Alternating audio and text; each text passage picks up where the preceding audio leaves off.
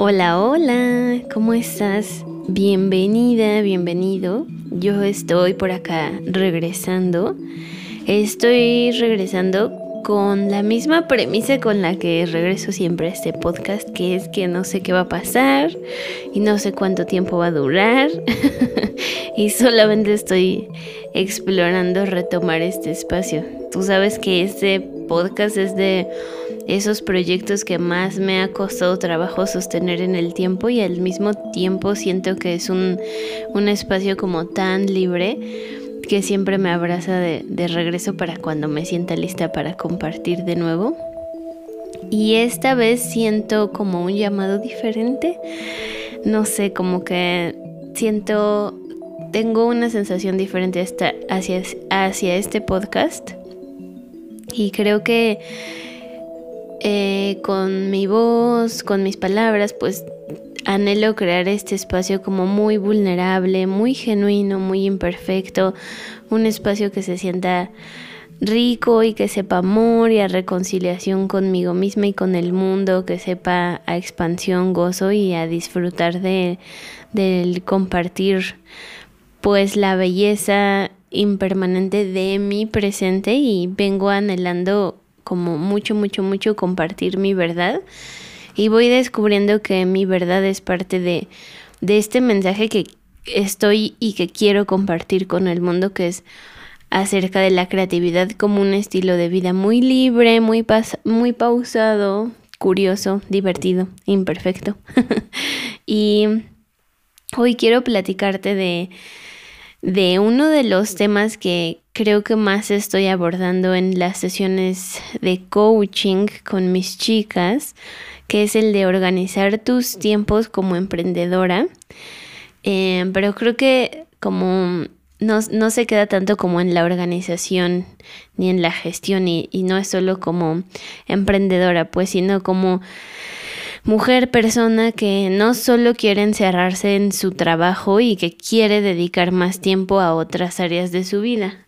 Creo que por allá afuera puedes encontrar muchos este como muchos episodios de, de productividad incluso siento que este es un episodio más como de tal vez un poquito, no sé si diría anti-hiperproductividad, pero como de esforzarnos también por salir de nuestro trabajo. Yo siento que todos estamos tan metidos en nuestro trabajo que creo que este podcast es un poco para, más bien este episodio, no este podcast, este episodio es un poco para para salir de este espacio que tanto hemos construido y estoy esforzándome por hacerte este episodio lo más real, humano, transparente, verdadero posible, pero funcional para que cuando termines de escucharlo encuentres tus propias formas de accionar.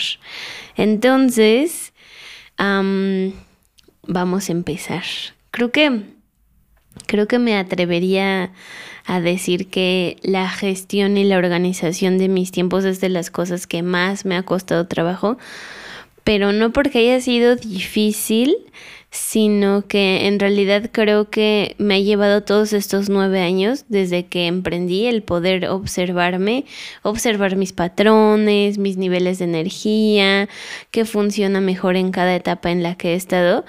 Y creo que es un, o sea, como creo que es un cuento de nunca acabar. Seguramente, no sé, en 15 años te diría, o te grabaría otro episodio con cosas diferentes y te diría que sigo trabajando en, la gestión de mi tiempo. Siento que es algo que vamos a estar trabajando constantemente, constantemente y que nunca vamos a llegar a ese punto de, de decir como listo, ya está, ¿no? Y quise grabar también este episodio porque yo he sido muy, pero verdaderamente la peor organizando mis tiempos. Entonces creo que eso mismo me hace como tener estas ganas de compartirte esta experiencia desde todo el caos que yo he llegado a, experimentar y que creo que ahora he logrado mucho orden en mi desorden y me gusta la paz de encontrar ese orden dentro de mi propio desorden. Eh, que ni siquiera sé si le llamaría orden dentro del desorden, tal vez le llamaría más bien como tener flexibilidad dentro de una estructura y esa flexibilidad me da la libertad de poder pues sí, como moldearme, estirarme, acomodarme y no solo encerrarme. Em, creo que he logrado ser una persona, persona medianamente estructurada comparado con lo que solía ser y esa medianamente estructura me sienta bien, me siento bien por ahora. Y tomando esto en cuenta, creo que me gustaría empezar por mencionar que entiendo el temor, el estrés, incluso la abrumación que genera el simple pensamiento de, que me tengo que volver estresada o tengo que estructurarme con mi negocio y tengo que ponerme un horario, etcétera, etcétera, etcétera, porque créeme que entiendo que una parte de nosotras nos dice que si nos volvemos súper ordenadas vamos a perder toda la libertad y la creatividad de nuestro emprendimiento sobre todo la idea de la libertad con la que muchas veces anhelamos justo el emprendimiento. Y con esta premisa de que emprender es no tener horarios fijos, ser libre de elegir tus tiempos, ser dueña de mi tiempo, de no tener que rendirle cuentas a nadie, etcétera, etcétera. Entonces sentimos que esto se pone como que se pone en peligro al querer al querer volverme súper estricta, al querer volverme súper organizada, digo, no, siento que voy a perder esto y es la primera, como que es ese primer temor el que nos hace eh, como adentrarnos a toda esta poesía, a toda esta gestión, a toda esta estructura.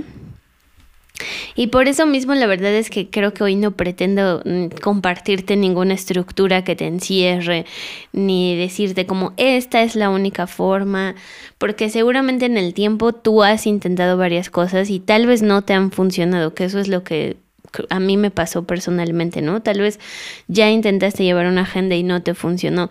A mí no me funcionó llevar una agenda y compré unas muy bonitas, muy preciosas, no me funcionaron.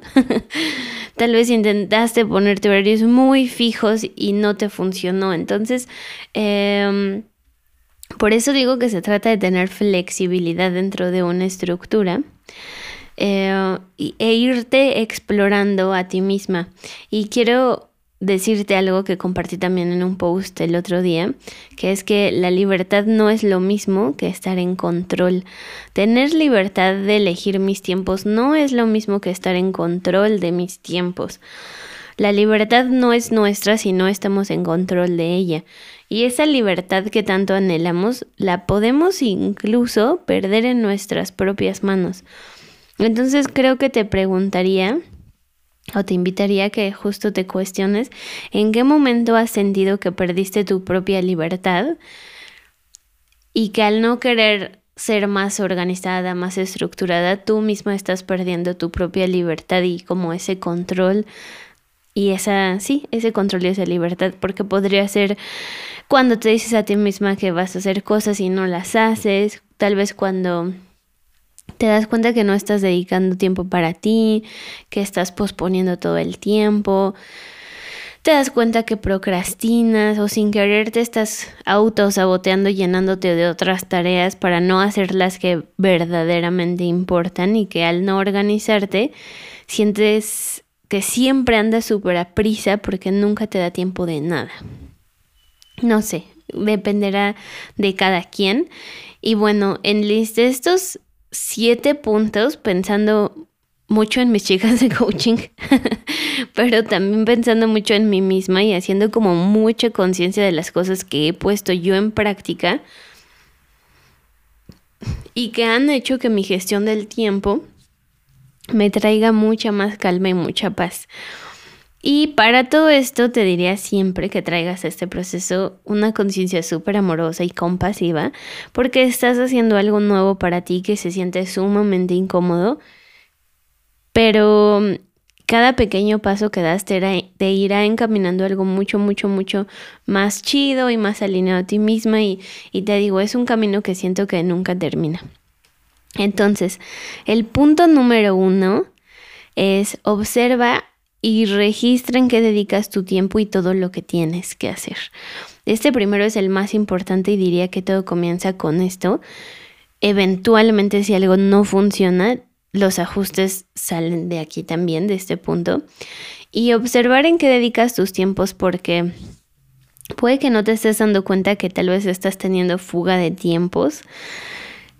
Me atrevería a decir que la mayor fuga de tiempos que tenemos todos es en Instagram y es en redes sociales.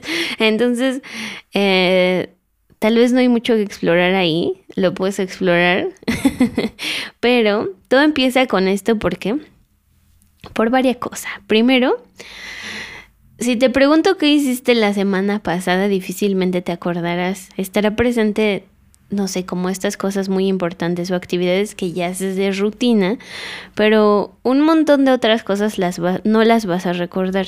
Y está bien, en algún momento de nuestra vida creo que todas nos damos cuenta que no podemos confiar en nuestra mente, que nos ha fallado y que no es capaz, punto. y, y, esto de que la mente nos falla me lleva a dos cosas. La primera es que, que es una cuestión más de gestión. A veces olvidamos todo lo que tenemos que hacer y cuando nos acordamos ya casi que es demasiado tarde y vamos corriendo por todos lados tratando de resolver eso que dejamos para el final. Y para esto la creo que Aquí sí que no hay pierde. La única solución es anotar absolutamente todo lo que tienes que hacer.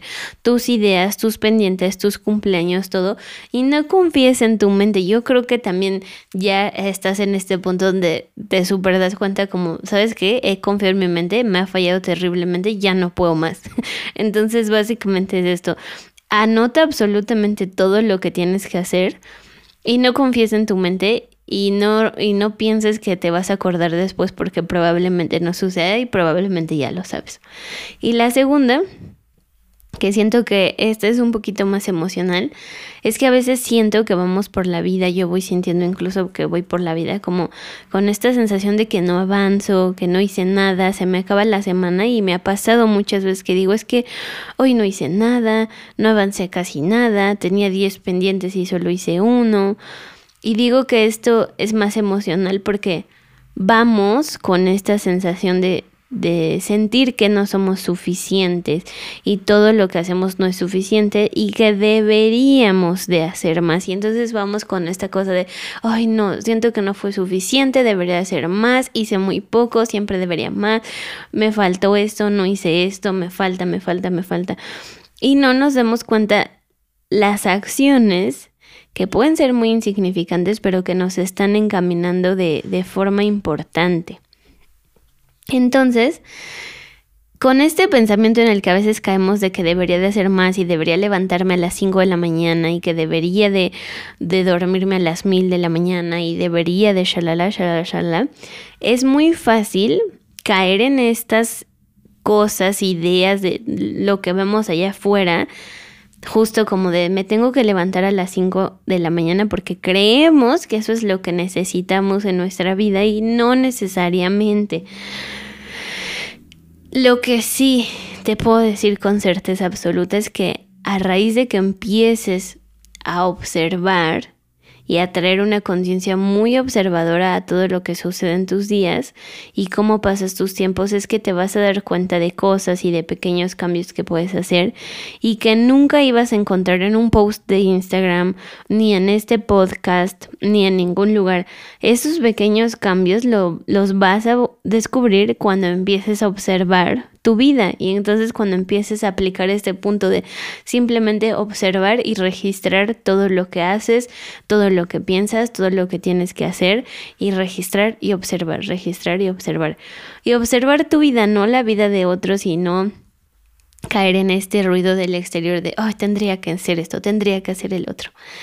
Y mm, te cuento me gustaría compartirte justo como dos de los mayores descubrimientos que tengo ahora muy presentes, que sucedieron en muy diferentes momentos, gracias a que simplemente empecé con esta tarea de observar, de observar cómo se me iban los días. Descubrí que en algún momento estaba como en esto de, cómo planear la creación de mi contenido y tenía esta cosa de, de compartir lo más que se pueda, ¿no? Como mm, los, las, los y las creadores de contenido saben, ¿no? Como esta cosa de siempre tienes que estar compartiendo. En fin, trae esta cosa de mínimo compartir tres veces a la semana un post o lo que fuera. Y había escuchado cientos de veces que lo mejor era crear todo tu contenido del mes en un día. O sea, generar todo tu contenido del mes de un jalón y simplemente estarlo, sea, solo darle compartir y listo. Y yo estuve esforzándome por crear ese contenido de un mes, porque eso es lo que alguien dijo que yo tenía que hacer. Entonces, para no hacerte el cuento largo, por supuesto que nunca lo logré. Lo más que logré hacer fue, no sé, crear contenido para dos semanas seguidas porque iba a ser un viaje. Realmente necesitaba tener ese contenido listo. La cosa es, yo realmente necesito crear todo ese contenido. Para ese viaje sí, y la gente allá afuera de marketing, etcétera, etcétera, dice que sí, que tienes que crear todo ese contenido, bla, bla, bla, bla, bla. Pero en esta misma necesidad de crear contenido para un mes, yo estaba necia con que lo iba a lograr. Y me había definido una hora o dos horas al, al día sentarme en la computadora para crear ese bendito contenido.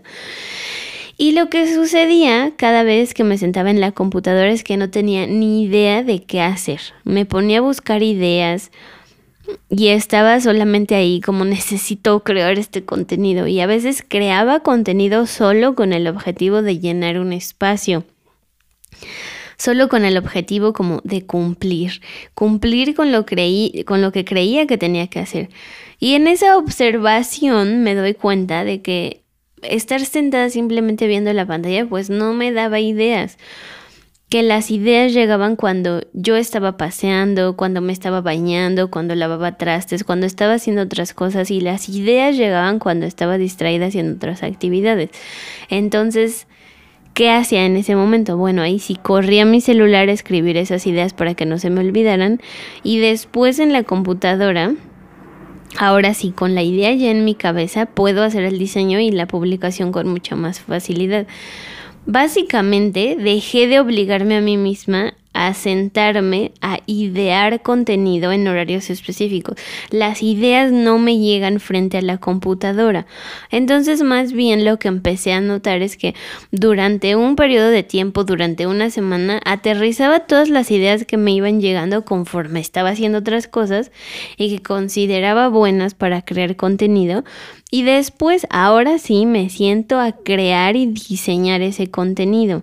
Entonces, tenía una idea de cómo tenía que crear ese contenido, que era sentándome frente a la computadora, pero descubrí que no me funcionaba y tampoco me obligo a crear ese contenido mensual porque ya entendí que tampoco me funciona y que ni siquiera lo necesito. Este es mi punto, como realmente necesito yo crear contenido para un mes, pues igual y no, no se siente bien para mí, no me funciona, me estaría forzando de más innecesariamente y me funciona crear contenido semanal y con eso estoy bien. E, eso es como este pequeño descubrimiento que para mí fue como wow y que te digo que eh, e, estas pequeñas cosas que tú puedes ir observando son cosas que nunca vas a encontrar en ningún podcast ni en ningún post ni nada, sino que son cosas pues muy personales y muy íntimas tuyas de cómo funcionas mejor, cuándo tienes más energía. Entonces empieza a observar mucho también tus niveles de energía, en qué momento tienes más energía, si en la mañana o en la noche, cuándo te sientes más agotada, cuándo sientes que llegan tus ideas. Todo este punto de la observación es básicamente para eso. La otra cosa que me di cuenta es que em, creo que no, esto lo superé compartido de pronto en mis publicaciones. Me llegó esta sensación de como de pesadez con todo mi trabajo y, y además me sentía muy culpable porque me preguntaba que, o sea, me decía a mí misma como, ¿por qué si mi trabajo es súper creativo y yo según lo disfruto mucho, pues todo se siente tan pesado y deja de ser divertido? Y sentía que había perdido como esta línea divisoria entre trabajo y hobbies, creatividad, como que todo era uno mismo. Ya no sabían qué era mi trabajo, qué no era mi trabajo, como que todo era una masa que me acompañaba a todos lados. Y cuando empiezo con este ejercicio de nuevo, como de estarme observando y decir, ¿qué está pasando? Que no me siento bien, esto no se siente bien. Y empiezo a observar, es que me doy cuenta que incluso cuando dejaba de trabajar, Espera, paréntesis. Lo que yo tenía registrado como trabajo era estar frente a una computadora o mi tablet diseñando o pintando en su momento cuando pintaba. Esas eran las cosas que yo tenía registradas en mi mente como estoy trabajando. La cosa es que paraba de trabajar, pero me ponía a leer algún libro del que pensaba que podía sacar ideas de contenido, me, podía, me ponía a estudiar, ver mis clases de coaching, este, no sé, hacía otras cosas, pero todo, todo, todo con esta intención de no desperdiciar mi tiempo y no desperdiciar ni un solo segundo en otra cosa que no fuera trabajo. y aquí es justo donde me empiezo a observar que todas las cosas que hago en mi día tienen que ver con trabajo. En la mañana escribía ¿Qué voy a hacer hoy? ¿Qué voy a trabajar hoy? ¿Con qué voy a avanzar hoy? ¿Qué contenido voy a crear hoy? ¿Qué voy a leer para crear contenido? ¿Qué no sé? O sea, todo, todo, todo alrededor del trabajo. No me permitía ni siquiera apartar mi pensamiento del trabajo. y cuando dejaba de trabajar, seguía trabajando mentalmente. Esa es la cosa, como que me descubrí que mentalmente yo seguía pensando en trabajo, en trabajo, en trabajo, en contenido, en esto, en esto, en esto. Ahora qué voy a hacer, ahora que sigue, ahora que sigue, ahora que sigue. Y aquí fue cuando empecé a buscar otras actividades que ya no tuvieran absolutamente nada que ver con lo que hacía y decidir empezar a patinar de nuevo. Tal vez esta historia ya te la sabes, pero justo aquí descubro como que necesito integrar un nuevo hobby que no tenga que ver con nada de pintura, nada de todo lo que ya había hecho. Necesito separarme de mi trabajo y hacer algo diferente que ni siquiera puede entrar en mi cabeza la idea de, ay, voy a dar un taller de esto. O sea, como que tiene que ser algo súper diferente para que pueda disfrutarlo y me aleje del pensamiento del trabajo. Entonces así fue como regreso a patinar y bueno, descubro este nuevo hobby que me ha traído muchísimas cosas, pero que inicialmente vino únicamente con el propósito de salirme de mi mente, de mi espacio, de mi espacio laboral y de divertirme. Y el punto número dos es define tus prioridades. Conforme empieces a definir tus prioridades vas a empezar a tener mucho más claro todo. Cuando las prioridades están claras, las decisiones se hacen más fáciles. Y puede que en este momento de tu vida tu prioridad sea trabajar, o sea ser mamá y estar con tus hijos, o sea estudiar, o sea estudiar y trabajar. La cosa es que en cuanto al emprendimiento a veces sentimos que pues claro, que nuestra única prioridad es emprender y darle, darle duro y duro para sacar nuestro proyecto adelante y entonces nos olvidamos de todo lo demás. Cuando yo emprendí, pues un poco como que sin definirlo, porque claro que nunca me lo cuestioné, hice mi prioridad trabajar como 19 horas al día. Porque de verdad, lo único que hacía era estar sentada pintando para bazares pensando en hacer la producción más grande que pudiera para vender un montón. Y este punto viene, por supuesto, vinculado con el punto número uno. Si eres emprendedora, empieza a observar tus tiempos y date cuenta cuántas horas estás trabajando al día.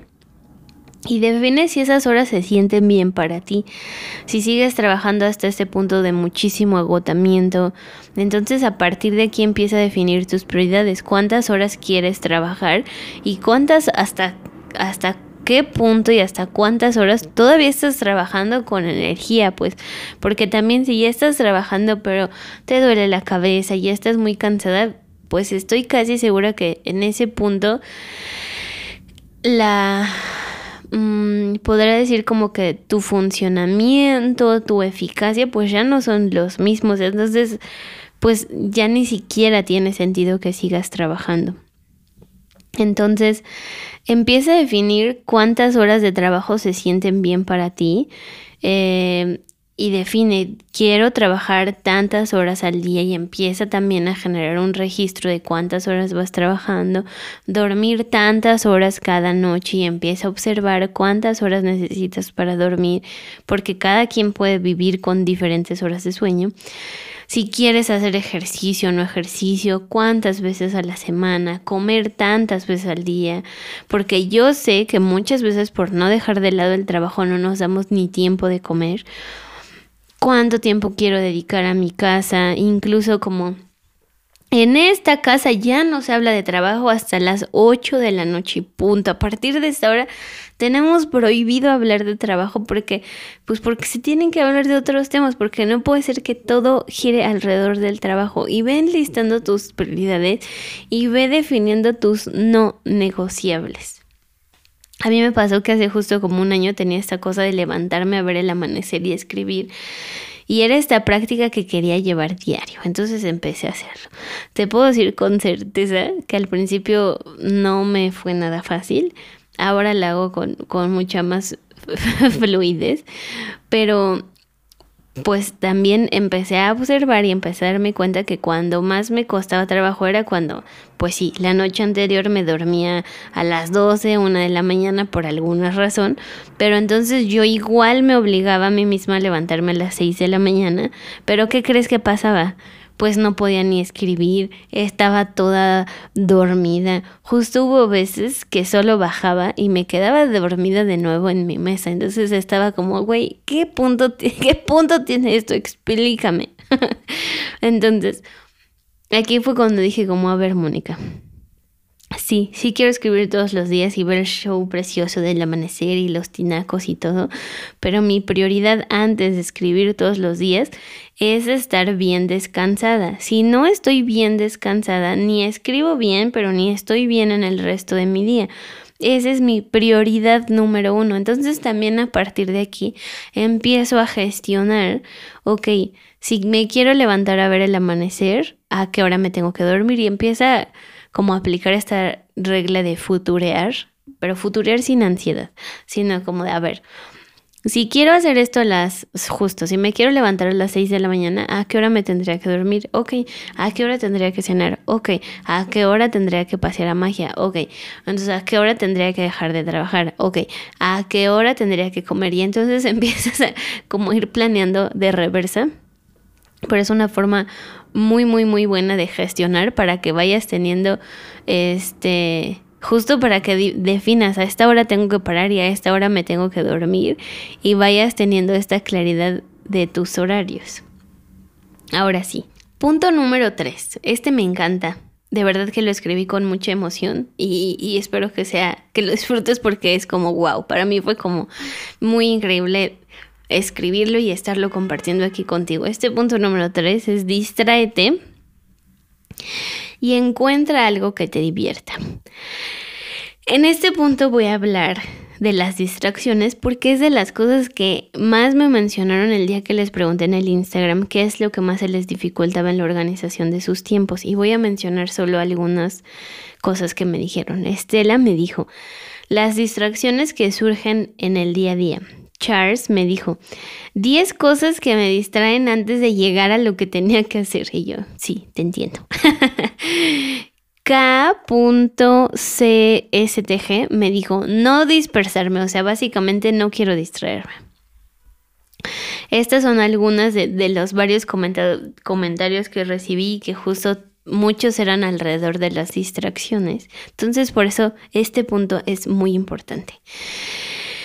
Y este punto es muy importante y me gusta bastante porque, mira, yo fácilmente te podría decir lo que ya todas sabemos o lo que ya todas hemos escuchado. Ah, pues mira, para no distraerte vas a eliminar todas las distracciones de tu vida y de tu casa y las apps de tu celular. Vas a borrar todas tus redes sociales, vas a borrar todas las apps que no necesitas y vas a eliminar todas las redes sociales de tu vida y listo. Ya está no más distracciones en tu vida. Y para mí no funciona eso y estoy casi segura que tampoco te está funcionando a ti. Habrá personas a las que les resulte funcional y práctico simplemente borrar la app. Conozco muchas personas que simplemente deciden, ¿saben qué? Ya no quiero esta app, no la necesito, la borro, bye. Pero creo que caer en la restricción total es una solución fácil temporalmente, pero pero es que en realidad se vuelve muy difícil. Siento que la restricción nos lleva a caer en los atracones, básicamente. Pero es que además pienso como, como, como qué chiste tiene. Si yo te, si yo te quito esta aplicación por completo, si yo te quito, estoy hablando específicamente de las aplicaciones, si yo te quito esta aplicación por completo, te estoy quitando la oportunidad de que puedas encontrar una buena forma de vincularte con tus redes sociales y que te sea sana pero no desde la prohibición. Además de que si eres emprendedora probablemente quieras estar en Instagram para compartir tu proyecto y que pues esta cosa de borrar simplemente tu app no funcione. Lo que te sugiero que puedes hacer y que yo hago es que me pongo un candado que bloquea mi celular desde las 8 de la noche hasta las 8 de la mañana. Entonces, a partir de las 8 de la noche yo ya no tengo acceso a un montón de aplicaciones que yo específicamente elegí. Como a ver, a partir de las 8 de la noche ya no quiero WhatsApp, ya no quiero Instagram, ya no quiero shalala, shalala, shalala. Yo las puedo bloquear si, no, yo las puedo desbloquear si lo necesito. Por ejemplo, WhatsApp normalmente lo desbloqueo. este, y entonces la app me bloquea todo a partir de las 8 de la noche hasta las 8 de la mañana. Entonces, si yo me levanto en la mañana también veo que mis aplicaciones están bloqueadas, no las puedo utilizar. Y bueno, eso me ayuda muchísimo. También tengo un límite para Instagram específicamente que te puedo decir con mucha honestidad que muchas veces no me es suficiente y termino desbloqueando la aplicación y no siempre soy la más perfecta con mis límites de tiempo, pero este límite para Instagram es un límite adicional del de las 8 de la noche a las 8 de la mañana. Este límite es como, a ver, Instagram, solo lo voy a usar dos horas. Entonces me dice, ya estás a cinco minutos de que se te acabe tu límite de tiempo. Y yo, ok, venga. Entonces, la teoría dice que cuando hago uso de mis dos horas, Instagram se bloquea y si eso sucede a las 12 del día, pues en teoría yo ya no debería de, de abrir Instagram. Reconozco que no soy la más perfecta con mis límites de tiempo, muchas veces lo desbloqueo, pero también estoy en esta conciencia de estoy usando mi aplicación cuando ya no debería de usarla, la estoy desbloqueando, ya usé mis dos horas. Entonces, bueno, también es un ejercicio como de mucha conciencia y mucha presencia de decir estoy usando mi aplicación, la voy a usar estrictamente para lo que lo necesito, que muchas veces es crear contenido. entonces, te estoy hablando específicamente de las redes sociales, pero en cuanto a las otras distracciones, la realidad es que pues tampoco las podemos eliminar por completo.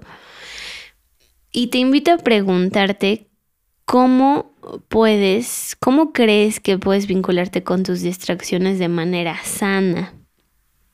Porque me parece que las distracciones no son del todo malas, porque no son malas en realidad. Abusamos de ellas, eso sí, un poquito, pero me gustaría cuestionar por qué hemos pensado que está mal distraernos. Entiendo el contexto que estamos abordando, que es que las distracciones no se estorban a la hora de emprender o trabajar en un proyecto.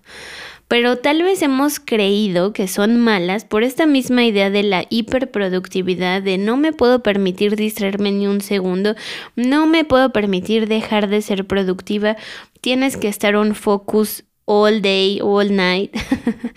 y seguro has de estar pensando como, güey, ¿qué me estás diciendo? Entonces me estás diciendo que está bien que me distraiga y yo te estoy diciendo que sí. Primero porque, pues porque no somos máquinas ese es el punto más importante, no somos máquinas, somos seres holísticos con un montón de cosas que nos impactan, un montón de cosas que no son importantes para funcionar, como que si descansaste bien, si comiste bien, si tienes energía, cómo se siente nuestro cuerpo físico, energético, emocional, que si estoy bien con mi pareja, que si estoy tal vez transitando una depresión o un duelo o un montón de cosas que nos impactan y que hasta los rollos astrológicos nos impactan.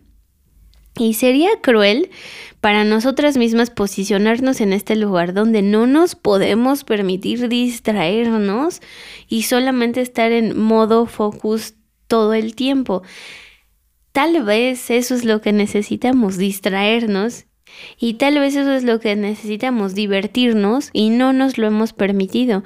Y esto no significa que porque te digo que necesitas distraerte y, divertirte, caer en, lo irracional y en el otro extremo de, de entonces permitirte pachanguear y loquear y ver Instagram todo el día y ver películas todo el día.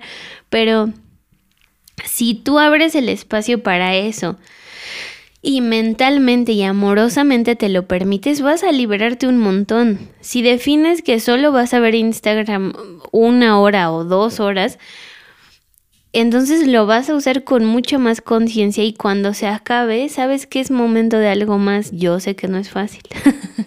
que ya usaste tu tiempo y que ya tienes que parar. Sé que es muy difícil, pero ese es el objetivo principal, pero Básicamente lo que quiero decirte con este punto es que necesitamos diversión en nuestra vida y lo más acercado a diversión que tenemos en este momento, ¿qué crees que es? Son nuestras redes sociales y es hasta triste pensar que nuestra única forma de diversión es ver nuestro celular o ver puras pantallas todo el tiempo. Y siento que ahora sueno como mamá, pero es como, no sé, como estas cosas que dicen los papás, como de no, antes los niños salían a jugar, no, antes jugaban con la pelota, ahora se la pasan en las pantallas. Pues en realidad nosotros los adultos también, o sea, nosotros los adultos no salimos a jugar, pero tampoco salimos a distraernos, ni a caminar, ni a hacer alguna actividad, ni, ni nada. Todo el tiempo estamos en nuestras pantallas. Entonces, ¿cómo puedo utilizar estas distracciones a mi favor. Lo que yo te recomiendo que yo hago es que trabajes en un lapso de tiempo que te pongas un timer, puede ser 90 minutos o el tiempo que observes que es el tiempo en el que tú te puedes enfocar y donde no empieces también a distraerte, porque también pienso, somos como niños chiquitos, o sea, hay un punto donde por más que yo quiera estar enfocado, pues la mente es como este changuito que está aplaudiendo y se distrae en un momento y no puedes hacer nada con eso. Entonces, ¿cuánto tiempo puedes estar enfocada? Utilice ese tiempo a, a tu favor y enfócate y entonces quédate ahí pegado, pegada a lo que estás haciendo y después utiliza tus distracciones. Y quiero traer el ejemplo que te di en el primer punto, el de observarnos. Cuando yo empecé a observar que mis ideas llegaban cuando no estaba en la computadora, me di cuenta que mis ideas llegaban cuando estaba distraída, haciendo otras cosas, cuando estaba lavando trastes, cuando estaba regando las plantas, cuando estoy manejando. Y de hecho este episodio no me, o sea, este episodio no lo, no lo ideé sentada en la computadora. Este episodio me llegó haciendo miles de otras cosas, menos estando frente a la computadora. Empecé a escribir ideas en mi celular que se convirtieron después en puntos y que empezó a agarrar forma. Incluso me pasó que ya estaba a punto de grabarlo y me llegaron más ideas haciendo otras cosas. Y dije, no, lo voy a posponer, no lo puedo grabar todavía, lo reestructuré y después ya cuando sentí que estaba listo dije como, ok, sí, ahora sí lo grabo. Entonces, yo hago estas cosas entre, entre tiempos de trabajo. Trabajo, me voy a bañar. Que además el baño es una lluvia de ideas increíble. Después trabajo, riego las plantas, trabajo, no sé, una pequeña distracción, trabajo y me permito esa pequeña distracción. Que la idea es que las distracciones no siempre sean Instagram, ¿no? O sea, que te permitas estas otras distracciones que están en tu vida. Las cosas que mm, yo utilizo como mis distracciones conscientes son justo regar las plantas, lavar trastes, bañarme, de pronto limpiar o barrer, ir al parque, pintar, pasear a magia, salir a tomarme un café, ir a desayunar, ir al cine y entonces aquí empiezan a entrar las distracciones más grandes que muchas veces tampoco nos permitimos. Entonces es permitirme pequeñas y grandes distracciones en algún momento de la semana es súper, súper bueno. A mí me hacen muy bien. Y mm, la verdad es que ahora atesoro muchísimo mis espacios de distracción porque, pues primero porque los disfruto muchísimo, los abrazo como, como con, con mucho amor, con mucha conciencia. No me privo de ellos. y además son una gran fuente de amor, de inspiración y de ideas. Y es que estoy segura de que tampoco quieres distraerte de tus distracciones. Utiliza tus distracciones a tu favor y disfruta cada segundo de ellas, porque en esas distracciones puede que se encuentren tus hijos, puede que se encuentren tus mascotas, tu pareja, algo, alguien a quien amas muchísimo. Entonces permítete disfrutarlas. Uy, se me hizo un nudo en la garganta. de este mismo punto, encuentra algo que te divierta. Por otro lado, es esto. Busca una actividad que te divierta, que hagas después de tu trabajo solo para dedicar tiempo a esta área de tu vida que es ocio, juego y diversión. Y este es súper, súper, súper necesario en nuestra vida porque de nuevo no somos máquinas. Y es un poco como las distracciones. Tal vez estoy anhelando esta distracción y estoy anhelando esta distracción porque mi cuerpo, mi mente no se están concentrando. Entonces mi cuerpo, mi mente y mi, alma me están hablando constantemente. Pregúntate qué puedes integrar a tu vida solamente para darte un pequeño espacio de ocio, juego y diversión donde no tengas que ser productiva de ninguna manera, solo abras el espacio para divertirte, solamente divertirte. Y quiero hacer una nota al pie. La nota al pie es que siempre, siempre, siempre que dejes de trabajar para integrar esta actividad, vas a lidiar con la incomodidad de que deberías de quedarte en tu trabajo, de que deberías de seguir trabajando, deberías de seguir avanzando o deberías de lavar los trastes o hacer algo de tu casa que tienes pendiente porque eso es importante, no sé qué, no sé qué, no sé qué. Si ya es momento de hacer esta actividad, esta es tu prioridad, esta, esta actividad se vuelve tu prioridad, retomando el punto, el punto número dos, cuando sea momento de hacer esta actividad, todas las otras cosas pasan a segundo plano y esta se vuelve tu prioridad número uno ya habrá tiempo para lavar los trastes. Eh, la verdad es que esas cosas sí o sí las tenemos que hacer, como que siempre abrimos el espacio para eso, pero parece que nunca abrimos espacio para divertirnos y parece que nunca es cómodo dejar nuestros proyectos para ir a divertirnos. Yo sé que no lo es. Y al principio va a estar súper presente la idea de que no puedes dejar de trabajar y que no deberías de parar y que tienes que ser muy productiva todo el tiempo, pero sabes que he descubierto que pasa y esto también ha sido una, un súper descubrimiento que me encanta. yo, es, yo muchas veces sentí esto, ¿no? De no puedo dejar algo a medias. Entonces estoy haciendo algo, llega la hora en la que me tengo que ir a patinar, por ejemplo, y estoy a medias con la tarea que estaba realizando. ¿Qué crees que, o sea, qué pensamiento crees que me entra como, ¿cómo? Pero lo vas a dejar a medias? Y yo, pues sí, porque tengo que ir a patinar. Y de nuevo, con mucha incomodidad, con mucho, mm, con esta voz en mi mente diciéndome como no, deberías de quedarte, no, que no, no puede ser. Pues me levanto, voy a patinar y sigo incómoda y además lo estoy dejando a la mitad y transito esa incomodidad y me voy y la paso bomba. y la paso increíble pero ¿qué crees que pasa al día siguiente cuando regreso? Tengo tanta emoción de regresar a hacer lo que estaba haciendo que ni yo me lo creo. He descubierto que cuando, o sea, cuando me quedo haciendo una actividad hasta morir, de que me dan las 2 de la mañana, no como, no patino, no duermo, no respiro, no nada por terminar esa actividad, pues claro que la termino porque la termino, pero ¿sabes cómo la termino? Termino asqueada de mí misma, con dolor de espalda, dolor de ojos, de cabeza fastidiada y con cero inspiración. Dejar las cosas a la mitad ayuda muchísimo a revivir la inspiración. Quiero hacer justo un episodio de la inspiración, pero pero tener esta tener esta esta cosa de lo voy a dejar a la mitad hace que al día siguiente regrese como qué emoción, lo dejé a la mitad y necesito como terminar ese proyectito. Te juro que no todo lo tienes que terminar, está bueno también dejar cosas a la mitad.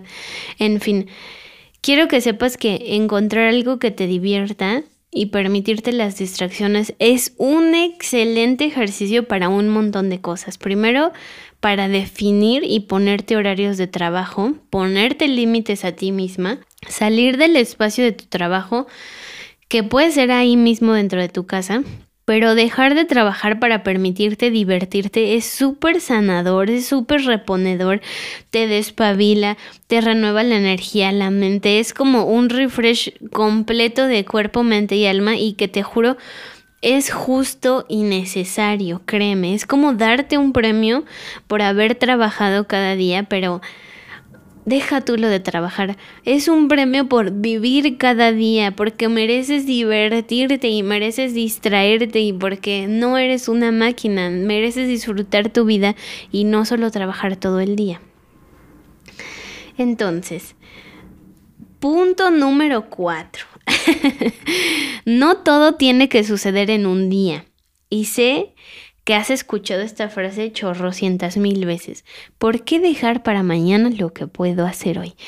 Esta frase y esta mentalidad nos puede llevar, y si no es que ya nos ha llevado, a una ansiedad bárbara y estar habitando esta productividad descontrolada e imparable. Este tipo de frases son las que nos hacen nunca parar, son las que nos hacen como siempre puedo un poquito más, siempre puedo dar un poquito más, siempre doy mi 110%. Está muy bien. Da tu 110% en los momentos que hayas decidido para trabajar en esos 90 minutos, esos lapsos de tiempo donde hayas definido, ok, este es momento de trabajar, ahora doy mi 110%. Después puedes descansar, pero esta mentalidad de por qué dejar para mañana lo que puedo hacer hoy, siento que es toxiquerísima. Entonces, Está bueno que nuestra organización la empecemos a planear en periodos de tiempo más largos y a mí me funciona muchísimo planear semanalmente. Preguntarme cuántas cosas quiero hacer a la semana, por ejemplo. ¿Cuántas veces a la semana quiero mover mi cuerpo, no? Entonces observo. Bueno, mi plan es patinar y, hay, hay, veces que me doy cuenta, ¿no? Como, ay, güey, voy a patinar miércoles, jueves, viernes, sábado, domingo. Voy a patinar cinco días, entonces, pues si hago yoga solo un día, para mí eso se siente bien porque voy a patinar el resto de los días, entonces no se trata de matarme, eso está bueno. No se trata de querer meter todo en un día, porque es que nos entra este rush y esta cosa de voy a hacer ejercicio todos los días, voy a hacer yoga todos los días, voy a patinar todos los días, tengo que meditar todos los días, tengo que leer todos los días y siento que en este punto es cuando caemos en el otro extremo de no hacer nada, porque todo suena muy abrumador, sobre todo si apenas vas a comenzar. Entonces, si apenas estás comenzando, empieza con un día, empieza a leer solo un día, 10 minutos, un poquito. Empieza a salir a patinar, a caminar, a hacer lo que quieras hacer un día a la semana y planea tu semana para que haya un poquito de todo en tu semana. Leer un poquito el lunes, solo el lunes, luego yoga, el martes, perfecto. Luego pintar el miércoles, perfecto. Luego patinar el jueves y un poquito. Y no todo tiene que suceder en un solo día. Siento que hay un punto de equilibrio importante aquí, de no abusar de por qué dejar para mañana lo que puedo hacer hoy y querer accionar todo en un solo día. Y el otro punto es dejar todo para mañana y vivir en el eterno mañanismo y lo hago mañana, no mejor mañana, no lo paso para mañana. Entonces, encuentra tu equilibrio, pero yo diría aquí que lo más importante es accionar en pequeñas cantidades para encontrar justo tu equilibrio y ahorita voy a profundizar en el siguiente punto. Pero quiero traer un ejemplo eh, abordando un poquito lo que te compartí ese rato de esta sensación de que a veces nos llega de que se fue el día y yo no hice nada y quería hacer 10 cosas y solo hice una y sentir que la semana pasó y no avancé es horrible, es horrible. A mí me gusta llevar un registro de las pequeñas acciones importantes que hice a lo largo del día en mi semana. Y esta, después descubrí que es una práctica que se llama savoring, que la descubrí porque la compartieron en hojas y tinta MX. Esta práctica de savoring, que es en, en, español como saborear, es una práctica de mindfulness para estar más presentes y registrar el momento, tu momento a través de un video, una foto, un texto, una palabra, incluso como una respiración y como que conectes muchísimo con este momento. Lo que funcione para ti es perfecto. Foto, video, respiración, lo que quieras. Y después al final de la semana es regalarte otro momento como para observar, hacer una recopilación. Pues sí, como poder conectar con todo lo que hiciste y todo lo que sucedió en tu semana, agradecer y apreciar todo lo que viviste. Y es una práctica para que te permitas saborear los instantes y buscar de manera consciente la belleza en tu vida. Es una práctica para estar más atenta a todas las cosas lindas que te suceden y te rodean y es una práctica bellísima. Yo la uso mucho en mis espacios personales pero me encanta hacer esta práctica también y llevar este registro también como en el ámbito profesional. Y ir registrando y como ir resguardando estos pequeños logros que en realidad nunca son pequeños y que nunca son insignificantes, para que después de una semana puedas ir atrás y decir, wow, esta semana subí este post que tenía postergando, no sé, o que tenía planeando o, eh, grabé este episodio, que para mí es un gran logro, o le escribí a tal cliente, hice esta llamada, hice esta cosa y lo vas registrando, que pueden ser cosas importantes o pueden ser cosas eh, como esos pequeños logros que tú dices como, wow, hoy hice esto que venía trabajando desde hace un buen o que quería hacer desde hace un buen y lo empecé, lo empecé y eso para mí es un gran logro. Registra ese pequeño logro y después al final de la semana ve y observa todos los logros que cultivaste en tu semana y te aseguro que te vas a sorprender muchísimo y que te vas a dar cuenta de que haces más cosas de las que imaginas. Y voy al punto número 5, que es heavy lifts y light lifts. Este lo había yo pensado solo para un episodio, pero siento que cabe perfectísimo aquí. Vi esta como terminología, por así decirlo, en un video de YouTube y me encantó. Pero antes de adentrarme como en este concepto, quiero como quiero darte el preámbulo de, por qué es importante este punto y que me vas a entender perfecto. Hemos creído, o mm, corrección, tal vez nos han hecho creer estas cosas de que para escribir un libro, para hacer una obra de arte así muy cañona, para un proyecto así muy, muy grande, muy cañón, incluso, no sé, para hacer un lanzamiento o creación de un producto yo me di cuenta y lo identifiqué que para mí fue crear mi oráculo, hacer un proyecto que sabes que requiere mucho esfuerzo. Tenemos esta idea como de, wow, para hacer ese proyecto me voy a, me tendría que ir a una cabaña en el bosque donde nadie me moleste para hacer mi proyecto de súper lleno y siento que lo vemos mucho en las películas, ¿no? Y después pienso como, güey, ¿quién puede hacer eso? Por acá los mortales que yo conozco no pueden darse ese lujo. Yo no he podido darme ese lujo todavía, pero la verdad es que ni me lo quiero dar porque no es algo que, quiera hacer porque no quiero dejar mi vida, no quiero dejar a Iván, a mis gatitos, a mis perritos, dejar de ir al parque a hacer las cosas que veo y hago como el amanecer, etcétera, etcétera. Entonces, estoy casi segura que tú tampoco quieres dejar, no sé, tal vez a tu bebé, a tu familia, para irte a una cabaña en el bosque. Pero pienso, ¿qué es lo que hemos creído o qué es lo que anhelamos realmente de esta idea en la cabaña donde me voy a la cabaña a hacer mi proyecto? Y creo que son dos cosas. Una es que nadie nos moleste. Y la otra es esta idea de pensar que me voy a dedicar de súper lleno y enfocar cada segundo en mi proyecto, porque entonces me voy una semana y listo, ya quedó mi proyecto, ya se resolvió. Y el anhelo de querer tenerlo listo nos lleva a las expectativas de, de un resultado, separándonos del proceso Y el proceso es lo más hermoso de todo. lo estoy viviendo ahorita con mi oráculo. El proceso es lo más hermoso de todo. No te no te desconectes de vivir el proceso por solo buscar el resultado.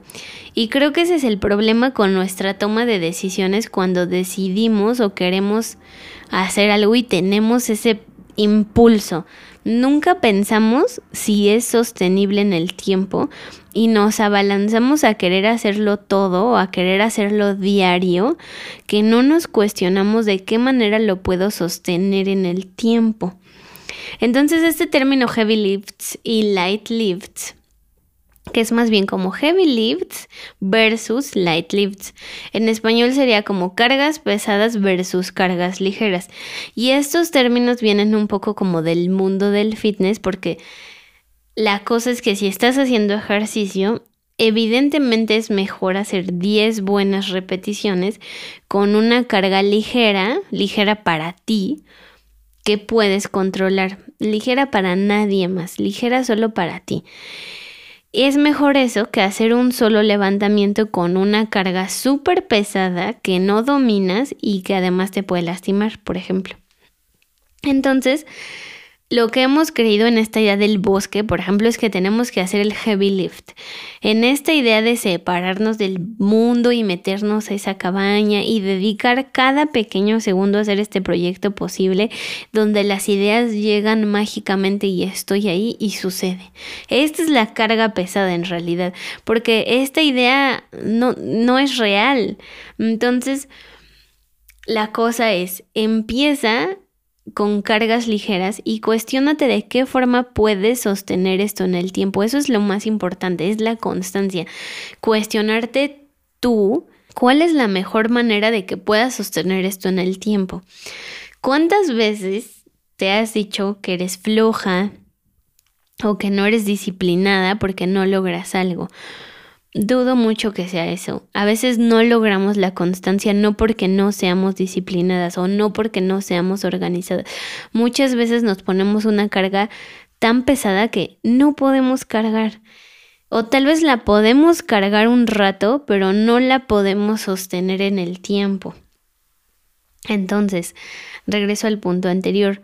No todo tiene que suceder un día, en un día, y solo voy a dedicar una hora a la semana. Y entonces, tal vez después de dedicar una hora a la semana por tres semanas, te das cuenta de que, no sé, lo que sea que estés haciendo, ya estás más inspirada, ya estás más picada, que una hora ya no te es suficiente y entonces aumentas el peso, que es el tiempo. entonces ahora voy a dedicar, no sé, una hora, pero tres veces a la semana y voy aumentando el tiempo y vas haciendo tus acomodos también de acuerdo a tus prioridades hasta que encuentres un punto donde se sienta bien para ti y encuentras tu propio equilibrio y balance entre todas tus áreas y todas tus actividades. Y creo que mm, es importante decir que no se trata de anhelar este espacio soñado donde hay completo silencio y las ideas fluyen como por arte de magia y no me tengo que preocupar por mis hijos o por pasear a mi perro o los ruidos de la ciudad o hacer la comida porque eso no es el problema. Mi entorno no es el problema. Mis hijos no son el problema. Hacer la comida no es el problema. Mi problema es creer que necesito un espacio mágicamente perfecto e irreal para hacer que las cosas sucedan. Eso difícilmente va a pasar. Tengo que encargarme que dentro de mis posibilidades pueda abrir esos espacios y buscar abrir esos espacios.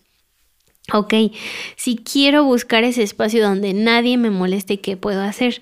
Y aquí es donde ahora sí recurrimos a estos espacios separados del mundo donde con conciencia total y tomando en cuenta todos los puntos anteriores, tal vez sí me levanto a las 5 de la mañana o tal vez me quedo hasta la 1 de la mañana porque sé que es la única hora donde no recibo mensajes, no recibo llamadas, mis hijos ya están dormidos no tengo que trabajar, etcétera, etcétera, etcétera. Levantarte a las 5 de la mañana o dormirte a la 1 de la mañana, lo que sea, es algo que eliges hacer si te funciona.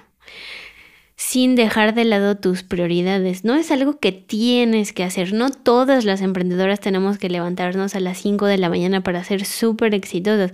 Depende de los horarios de trabajo de cada quien. Entonces aquí regreso de nuevo como esto de, bueno, si me quiero levantar a las 5 de la mañana, ¿a qué hora me tengo que dormir? ¿Cuáles son mis prioridades? ¿Cuáles son mis no negociables? ¿Cómo me aseguro de que mis otras áreas no se vean afectadas y estén en balance? Muy bien. Vamos al punto número 6. Siento que este episodio está siendo largo, pero espero que lo estés disfrutando. Nunca vas a tener control total de todo. Ese es el punto número 6. Nunca vas a tener control total de todo. Y quiero retomar lo que dije hace rato. La libertad no es nuestra si no estamos en control de ella. Y ahora lo que estoy a punto de decirte, pues es súper incongruente, ¿verdad? Porque te estoy diciendo que la libertad no es nuestra si no estamos en control de ella.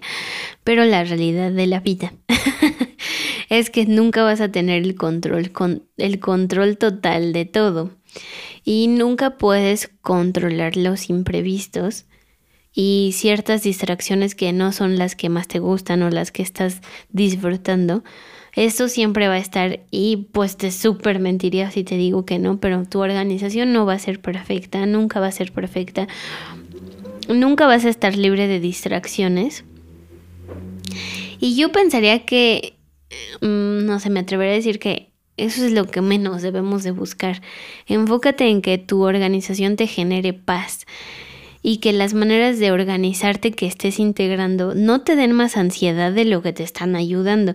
Si llevar una agenda, un calendario, escribir todo lo que tienes que hacer no te funciona o sientes que no te está ayudando, busca otra manera que te funcione, busca una app, busca hasta que encuentres la manera de que de que lo que estás haciendo se siente bien para ti. Busca sentirte en paz de tu organización. Y sé que este punto puede ser también incluso como incongruente porque es que en realidad siempre que estés haciendo estos pequeños cambios al principio se va a sentir incómodo. Entonces lo tienes que hacer por un lapso de tiempo bastante largo como para que descubras si se siente bien para ti o no. Al principio se sentirá súper incómodo, eso sí, o sea, como que ahí sí no hay de otra. Al principio escribir todo lo que tienes que hacer se va a sentir incómodo porque no estás acostumbrada. Al principio, observar tus tiempos se va a sentir incómodo porque no estás acostumbrada. Al principio, todas estas cosas se sienten muy incómodas, pero eventualmente en donde tienes que enfocarte es en si te funciona y te genera paz. Esto me está funcionando, sí. ¿Me está dando más calma? Sí. Ah, ok, entonces sí me está funcionando. Y si lo que tú puedes controlar te da paz, cuando lleguen los imprevistos, esos que no puedes controlar, vas a tener la energía suficiente para lidiar con eso sin que te afecte. Me atrevería a decir incluso que esa paz viene cuando, cuando empiezas a lograr un balance de todo, ¿no? Y este balance empieza cuando, más bien este balance llega cuando logras integrar como de forma lo más armoniosa posible para ti, tu trabajo, tus horas de sueño, dedicar tiempo para ti, para tus distracciones, que estás enfocada, lo que sea que tú hagas en tus días, meditar, escribir, correr, tus rituales, mover tu cuerpo, comer, descansar y hacer un poquito de todo. Creo que en este caso es mil veces mejor hacer un poquito de todo que no hacer nada. Ese balance lo vas a ir, encontrando poco a poco cuando empieces a explorar lo que se siente bien para ti y no para los demás. no con la premisa de lo que deberías de hacer, sino lo que se siente bien para ti y lo que eres capaz de hacer en este momento de tu vida y en tu tiempo, espacio. Y el último punto, el punto número 7, que es el punto más importante de todos, no me creas nada de lo que te digo explóralo, saca tus propias conclusiones y descubrimientos y sobre todo compártemelos porque este camino es siempre súper tropezado y siempre vamos a estar en esa búsqueda de encontrar nuestro balance y esta organización y gestión más alineada a nosotras mismas, que nos genere paz y es una búsqueda que yo siento que, que te decía hace rato que es interminable. Entonces, espero que este episodio te haya traído algo nuevo para que puedas explorar y gestionar tus tiempos con más conciencia y amor y que te lleven al objetivo más importante de todos, que es de disfrutar nuestro tiempo. Gracias también por tomarte tu tiempo para escucharme. Si quieres compartirme alguna reflexión o algo acerca de este episodio, me puedes mandar un mensajito a mi Instagram que me encuentras como arroba mónica-bedoya. Me encantará leerte y muchas, muchas, muchas gracias por estar aquí. Te mando un abrazo gigante. Nos vemos, nos escuchamos prontito. Bye.